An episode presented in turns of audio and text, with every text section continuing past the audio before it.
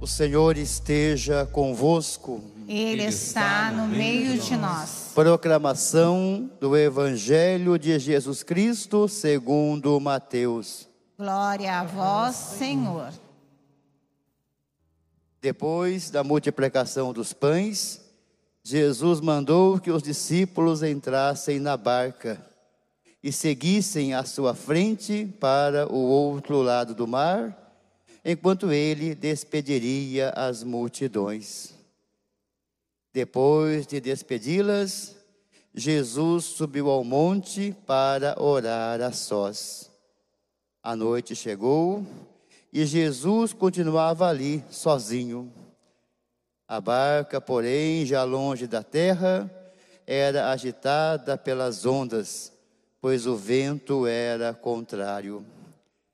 Pelas três horas da manhã, Jesus veio até os discípulos andando sobre o mar. Quando os discípulos o avistaram andando sobre o mar, ficaram apavorados e disseram: É um fantasma. E gritaram de medo. Jesus, porém, logo lhes disse: Coragem, sou eu, não tenhais medo. Então Pedro lhe disse: Senhor, se és tu, manda-me ir ao teu encontro caminhando sobre a água. E Jesus respondeu: Vem. Pedro desceu da barca e começou a andar sobre a água em direção a Jesus. Mas quando sentiu o vento, ficou com medo e, começando a afundar, gritou: Senhor, salva-me. Jesus logo estendeu a mão, segurou Pedro e lhe disse: Homem fraco na fé, por que duvidaste? Assim que subiram no barco, o vento se acalmou. Os que estavam no barco prostraram-se diante dele, dizendo: Verdadeiramente tu és o Filho de Deus. Palavra da salvação. Glória a vós, Senhor.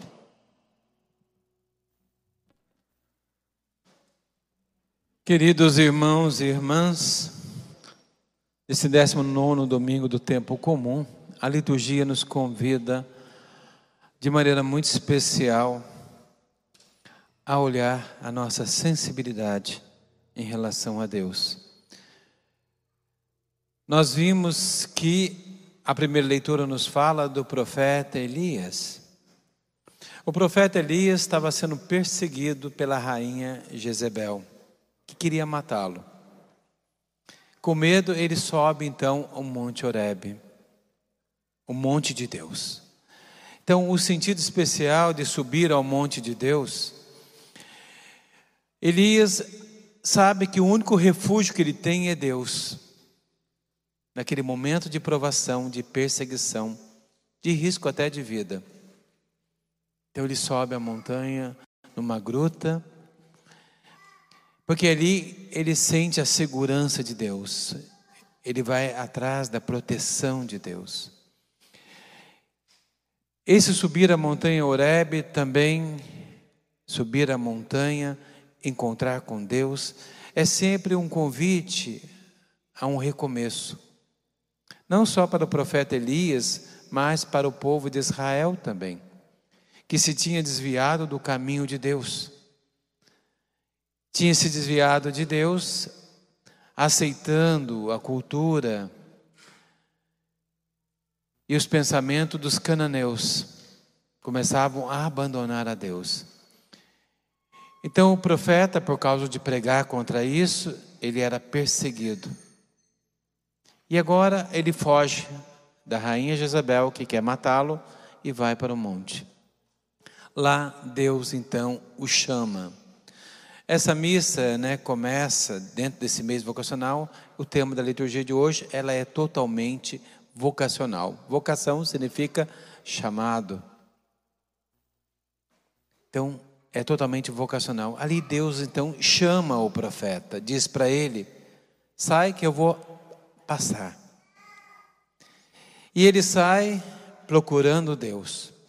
E como era costume tradicional antigo, né? como a gente viu esses dias na liturgia de Moisés, a gente vê que na época de Moisés saiu do Egito, Deus apareceu, fez a sua epifania, a sua manifestação através de grandes coisas. Quando saiu do Egito, Deus abriu o mar para o povo passar. Tinha uma coluna de fogo que acompanhava o povo. Tinha também uma nuvem brilhante que seguia o povo. Tinha vários sinais milagrosos e grandiosos. Nós vimos essa semana que Deus falava com o povo através de trovões. E a montanha parecia, a montanha do Sinai parecia estava em chamas como se tudo tivesse pegando fogo, com muita fumaça, algo grandioso, e no meio dos raios e trovões, Deus falou para Moisés subir. Só que a gente percebe, né, que aquele povo que Deus mostrou as coisas grandiosas, o seu poder, quando ele desceu ao Monte Sinai, mesmo vendo tudo aquilo, o povo não acreditava mesmo vendo todas as manifestações grandiosas, não acreditava. E agora então Deus mostra um novo modo de ser. Quando o profeta sai, vem um vento forte que fazia as montanhas, quebrava as pedras, mas Deus não estava ali. Ele viu o fogo, mas Deus não estava ali, nem o relâmpago, nem os trovões, Deus não estava ali, nem o terremoto. O mesmo que lá em Moisés, né, balançou todo o monte. Ali nada, Deus estava presente. E de repente bate uma pequena brisa silenciosa, suave, e ali Deus fala com ele. Ali ele percebe a Deus. Então o profeta coloca o véu, porque não era uma questão de respeito, dignidade, não podia se ver Deus face a face, por isso ele cobre o rosto. Por isso que os judeus usam aqueles kippah na cabeça, né? Que é o sentido de cobrir o rosto, de se cobrir. Porque não somos dignos de ver face a face a Deus. Por isso, então, Elias cobriu a cabeça e saiu para encontrar com Deus. E Deus mostra agora que para encontrá-lo só de maneira muito íntima, no íntimo do nosso coração. Deus aparece agora no silêncio, não mais nos raios, nem trovões, nem tempestades, nem fogo. Deus aparece de maneira humilde, simples, de coisas naturais, de maneira muito simples. Deus nos fala, Deus nos chama. Mas quando estamos em dificuldades, como é o caso do profeta, estava com medo, nós tentamos achar, como ele fez no começo, achar Deus na, no vento forte, no fogo, no terremoto. Mas Deus apareceu, como já falamos, né, na brisa mansa e suave. E nós também, como estamos em dificuldades, porque falar de Deus, queridos irmãos, a gente dizer que a gente ama Deus, que a gente acredita em Deus, que a gente vai seguir em Deus, quando a gente está tudo bem é fácil. Quando nós estamos sem problemas.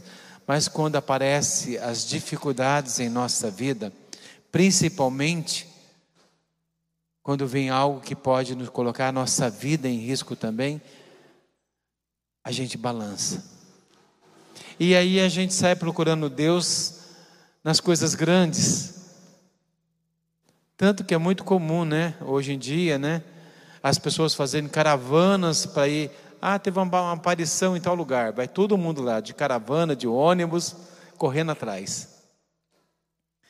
Toda vez que parece alguma coisa grandiosa, o povo corre atrás. Mas Deus não está lá. Deus está na brisa mansa e suave, no íntimo do seu coração, nas coisas corriqueiras do dia a dia nas coisas naturais do dia a dia. É nessas coisas que Deus vai aparecer para nós. É nessas coisas que Deus vai nos chamar. Às vezes nós esperamos Deus chamar no trovão, no raio, no fogo, mas Deus vai falar na brisa mansa e suave. Então o profeta aprendeu isso e ali ele encontrou Deus. Essa nova maneira de Deus se manifestar, de estar presente no meio de nós, num momento de silêncio, de tranquilidade. Por isso, Maria sempre estava em silêncio e guardava tudo no coração. Ela já tinha essa sensibilidade de perceber Deus nas coisas mínimas da nossa vida. Se temos essa sensibilidade, vamos perceber essa graça de Deus. Por isso, o Evangelho hoje nos convida, de maneira muito especial, Começa o Evangelho falando da multiplicação dos pães. Mas por que, que começou falando da multiplicação dos pães? Por que, que ele não começou logo já falando da barca, da tempestade? Porque começa o Evangelho falando da multiplicação, porque os discípulos, os apóstolos ali, eles já tinham passado por uma grande coisa, a partilha, o milagre da partilha. Ele viram pessoas necessitadas, pessoas que estavam com fome, e através da partilha, da doação, o milagre aconteceu. Eles foram, viram a manifestação de Deus na partilha da multiplicação dos pães. Então Jesus, assim que vai despedir a multidão, fala para ele assim: manda eles, né? Em alguns trechos fala assim: obrigou eles a entrar no barco e seguir. Esse mandar é imperativo, né? Esse obrigar. Só que não é obrigar como nós estamos entendendo, né? Que alguém obrigou a gente. Esse obrigar é que nós devemos ter, nós temos obrigação de. Todos nós que somos cristãos, todos nós que conhecemos a Deus, temos as nossas obrigações. A partir do momento que você assume Deus na sua vida, você tem as suas obrigações para com Deus. Não que você seja obrigado. Por isso que às vezes as pessoas não entendem quando a gente reza o salve rainha, né? E ainda usa a fórmula, né? Dizendo por quem somos obrigados a rezar. A turma fala, nossa, mas obrigado. Aquele obrigado não é isso que nós pensamos. Naquela oração, quando fala pelas pessoas que somos obrigados a rezar, quer dizer, pelas pessoas que nós temos obrigação como cristão rezar por aqueles que sofrem. Todos nós temos obrigação de rezar. Então, quando fala assim, que somos obrigados, não quer dizer que somos forçados, mas sim que nós assumimos a nossa obrigação. Amanhã começa a semana da família, né? Tem os casais. Ninguém foi obrigado a casar. Mas a partir do momento que você casa, você tem as suas obrigações, os seus compromissos. Assim também é com Deus. Nós temos nossa obrigação. Por isso, Jesus então falou para eles: entra no barco. Como se obrigasse eles a pegar o barco e ir embora. Navegar para o outro lado. Jesus mandou eles e foi rezar, depois de despedir a multidão.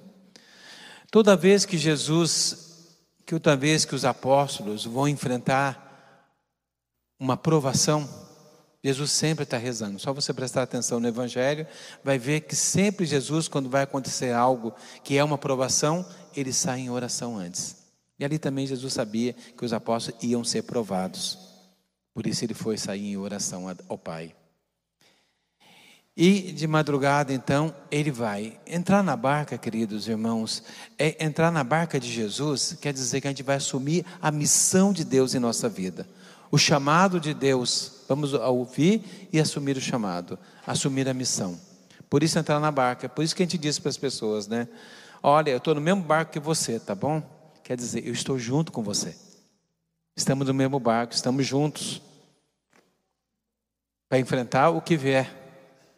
E é isso que Jesus convida eles para entrar na barca. Eles entram, estão na barca de Jesus. Eles gostavam de Jesus. Mas chega no meio do caminho, no meio da travessia do lago, ou do mar. Chega no meio dessa travessia, o vento começa a soprar contrário, uma tempestade, e parece que o barco vai afundar. Mesmo acreditando em Jesus, Jesus não está ali presente fisicamente, mas eles começam então a ter medo. E começam a gritar de medo e pavor, achando que iam morrer. Mas lá para as três horas, Jesus vai ao encontro. Quer dizer, mesmo o mar sempre simboliza o mal, as tempestades, as dificuldades da nossa vida. Mas essa travessia pelo mar, todos nós vamos ter que fazer. Todos nós vamos encontrar as tempestades, vamos encontrar as dificuldades que a vida nos traz. Mas para chegar no reino de Deus, temos que fazer essa travessia. Mas Jesus sempre vai vir ao nosso encontro, sempre. E ele vem ao encontro. E quando Jesus vem no encontro, eles não têm a sensibilidade de perceber Jesus. E pensa que é um fantasma. Muitas pessoas, infelizmente, também não têm essa sensibilidade de perceber Jesus e ver Jesus como um fantasma, como algo que não existe.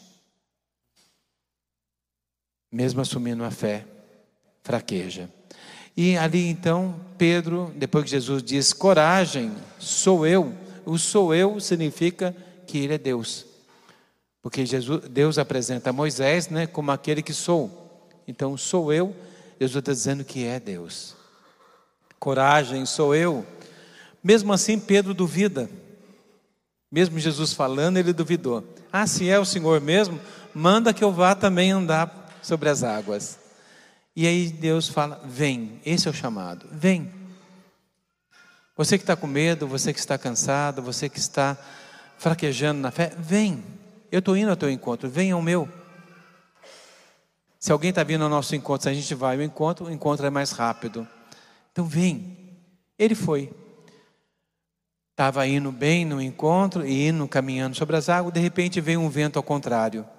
Na nossa vida sempre vai ter vento contrário. Sempre vem as dificuldades. E aí Pedro fraquejou na fé e começou a afundar. Mas mesmo fraquejando na fé, mesmo Jesus chamou a atenção que ele, a fé dele era pequena, Jesus estendeu a mão. Mesmo que nossa fé seja pequena, queridos irmãos, não tenha medo. Se fraquejarmos, se começarmos a afundar, Deus sempre vai estender a sua mão. Sempre está, sempre estamos ao alcance da mão de Deus, sempre. E assim, Jesus tira e entra na barca. Jesus entrando na barca é entrar também no nosso coração. Aí toda a tempestade acalma. Às vezes o nosso coração está cheio de tempestades, cheio de medos. Nós fraquejamos na fé, mas deixa Jesus entrar no seu coração. Você vai ver que a calmaria acontece. Os ventos passam, as ondas se acalmam, tudo vai ficar tranquilo. E é isso que Deus nos convida hoje a ouvir o chamado, a assumir a nossa vocação em Deus ouvir o nosso trabalho, o nosso chamado. Por isso, Paulo, na segunda leitura, está tão triste. Porque o povo, apesar de ter visto a Deus, ouvido a Deus, fraqueja. Vive-se como Deus não existisse. Parece uma coisa atual da nossa vida, né? Muitas pessoas vivem como se Deus não existisse. Isso é triste. Por isso, Paulo está tão triste assim. Ele pede a Deus até que o separe, que o exclua, se isso beneficiar os outros. Porque ele está triste com o coração do povo. Então Paulo está muito triste, tanto que ele quer até que Deus o separe, que o tire. Se isso puder ajudar alguém. Então Jesus nos convida hoje a seguir nossa vocação, sermos firmes em Deus assumir nosso chamado. Todos nós temos um chamado, temos uma vocação, que assumimos no dia do nosso batismo, que confirmamos no dia da nossa crisma, como o Renato vai fazer hoje. Confirmar esse chamado de Deus, confirmar essa vida em Deus, a maturidade da fé. Então, que Deus abençoe. E vamos então, queridos irmãos, buscando isso hoje de maneira muito especial